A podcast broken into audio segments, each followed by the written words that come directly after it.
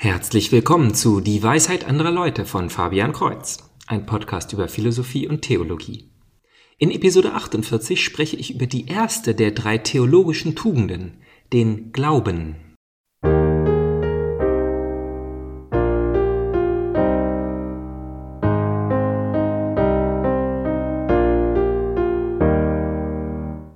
In einer anderen Episode habe ich über die Kardinaltugenden, wie sie schon den griechischen Philosophen bekannt waren, gesprochen.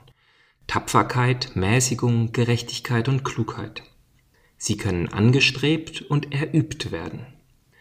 Durch beständige Arbeit können wir darin besser werden und so erst das Leben und schließlich sogar die Tugendhaftigkeit selber genießen. Hierzu nennt Paulus aber noch drei theologische Tugenden, die mehr unsere Seele betreffen. Glauben, Hoffnung und Liebe. Aber mehr noch als bei den Kardinaltugenden haben wir inzwischen ganz andere Vorstellungen davon, was diese Worte eigentlich bedeuten. Was aber meint Paulus und die kirchliche Tradition mit Glauben? Doch zunächst eine Abgrenzung zu den Kardinaltugenden, die wir uns, wie gesagt, erarbeiten können.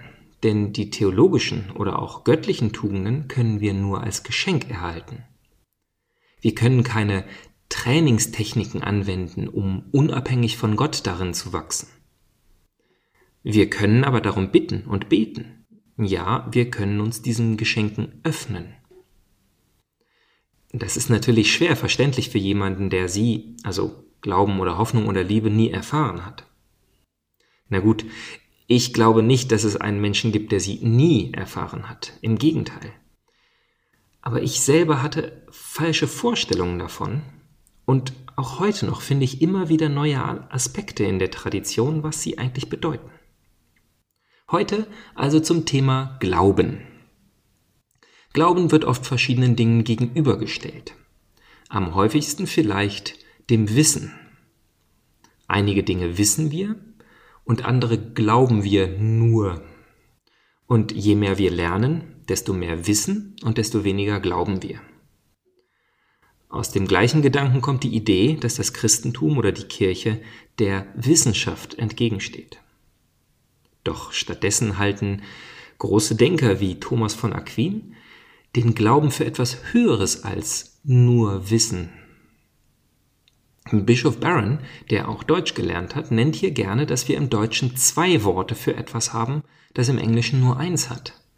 To know, das bedeutet nämlich wissen oder kennen. Ich kann eine Menge äußeres Wissen über eine Person sammeln. Ich kann sie beobachten, ihre Briefe oder den Facebook-Status lesen und andere befragen. Doch es gibt so vieles, das man von außen einfach nicht wissen kann wie die Person fühlt, wie sie denkt. All das kann sie nur selber offenbaren. Und selbst wenn sie es sagt, haben wir keine Möglichkeit, dies 100% mit Fakten zu beweisen.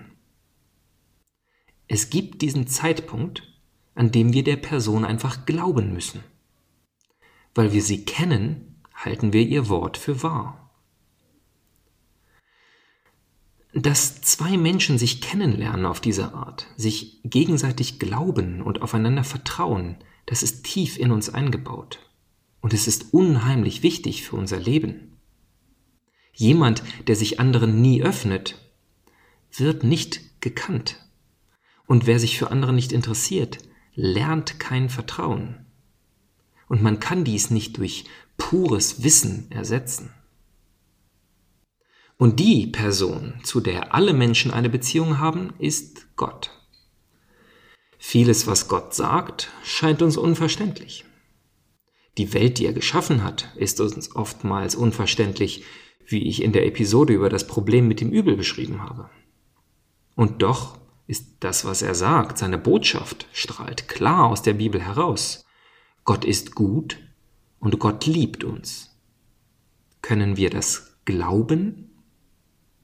Weder können wir es experimentell beweisen, dass Gott uns liebt, noch können wir das Gegenteil beweisen. Vieles in der Welt zeigt uns, dass Gott gut ist, doch eine Menge Dinge lässt uns daran zweifeln. Und hier kommen wir zum größten Unterschied zwischen Wissen und Glauben, denn wenn es um das praktische Leben geht, ändert der Glauben unser Leben und unsere Handlungen. Pures Wissen tut das nicht. Manchmal bringt uns auch Wissen dazu, anders zu handeln. Zum Beispiel, wenn wir wissen, dass der Zug gleich abfährt, dann beeilen wir uns. Doch vieles, das wir wissen, zum Beispiel, dass 27 geteilt durch 3 9 ist, oder dass die Sonne unvorstellbar heiß ist, oder dass Lissabon die Hauptstadt von Portugal ist, das ändert unser Leben gar nicht.